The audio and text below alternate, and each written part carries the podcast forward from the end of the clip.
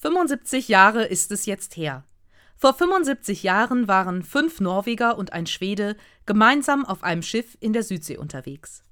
Das wäre jetzt wohl nicht gerade erwähnenswert, wenn diese Reise nicht von vielen im Vorfeld als Selbstmordkommando bezeichnet worden wäre und im Nachhinein dieser Reise unter anderem Bücher, ein preisgekrönter Film und ein eigenes Museum gewidmet worden wäre.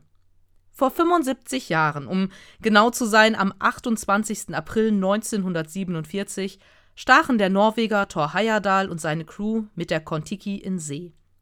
Damals ging man fest davon aus, dass Polynesien von Asien her besiedelt worden sei. Den präkolumbischen Völkern aus Südamerika, also denen, die noch vor den Inka das heutige Peru besiedelt hatten, traute man eine Überfahrt über den Pazifik nicht zu. Thor Heyerdahl war da anderer Meinung. Aus Balsaholz und dicken Hanfseilen baute er entsprechend historischen Darstellungen ein Floß. Die Kontiki. Die Crew, die er zusammensuchte, lernte sich erst kurz vor dem Start der Reise kennen. Erfahrungen in der Seefahrt hatte so gut wie niemand von den sechs Männern. Thor Heyerdahl selbst konnte wohl nicht einmal besonders gut schwimmen.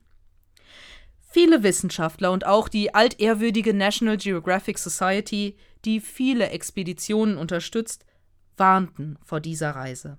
Es sei unmöglich. Die Crew habe zu wenig Erfahrung. Das Floß aus Balsaholz, komplett ohne Metallteile gebaut, würde maximal zwei Wochen halten. Sie sind trotzdem losgefahren. Der Humboldt-Strom und der Passatwind gaben die Richtung vor. Kurskorrekturen waren fast unmöglich. Wieder erwarten vieler hielt das Floß dem Ozean und sogar einer sogenannten Monsterwelle stand.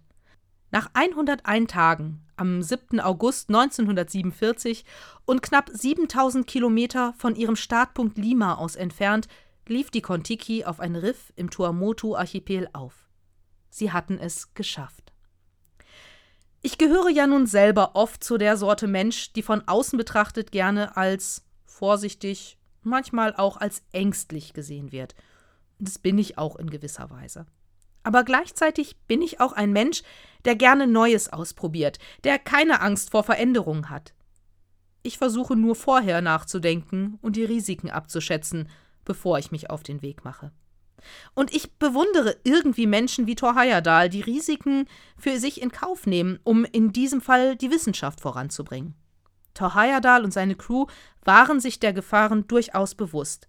Sie haben das ihre getan, um die Risiken zu minimieren.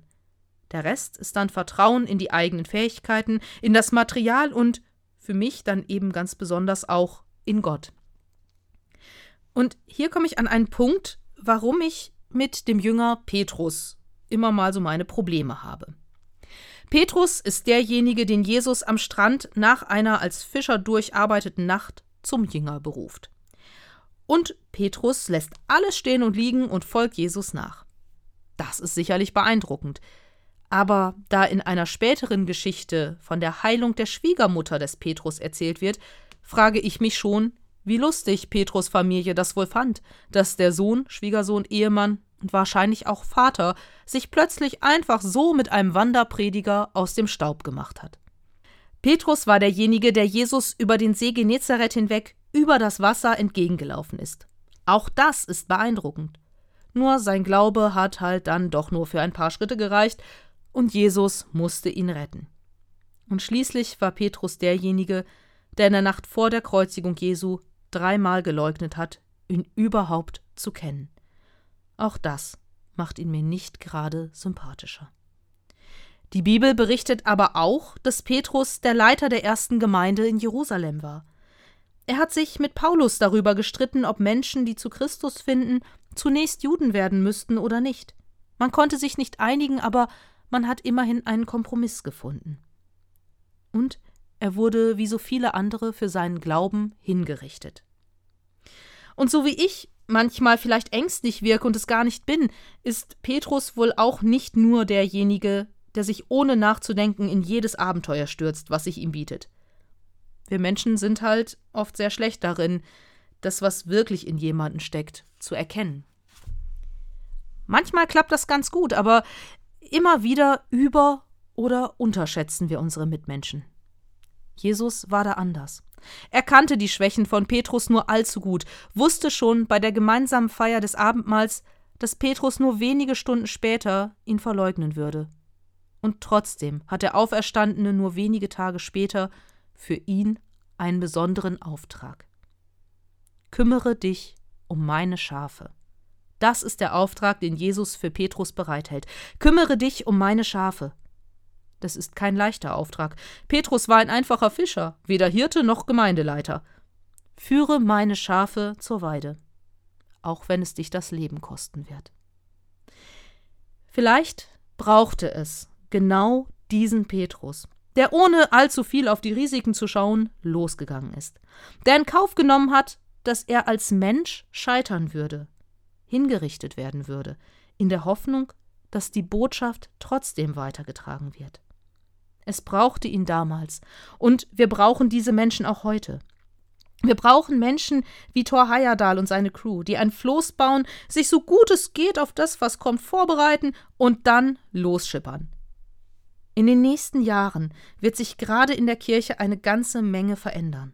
Kurz vor Ostern ging die Nachricht durch die Medien, dass erstmalig weniger als die Hälfte der Bevölkerung einer der beiden in Deutschland großen Konfessionen, also römisch-katholisch und evangelisch-landeskirchlich, angehören. Eine Entwicklung, die in den 60er, 70er Jahren schon begonnen hat und deren Konsequenzen nun immer deutlicher werden. Kirche wird sich verändern, so viel steht fest. Das hat sie auch schon in den vergangenen 2000 Jahren immer gemacht. Die Frage ist nur, wie. Das werden wir dann sehen.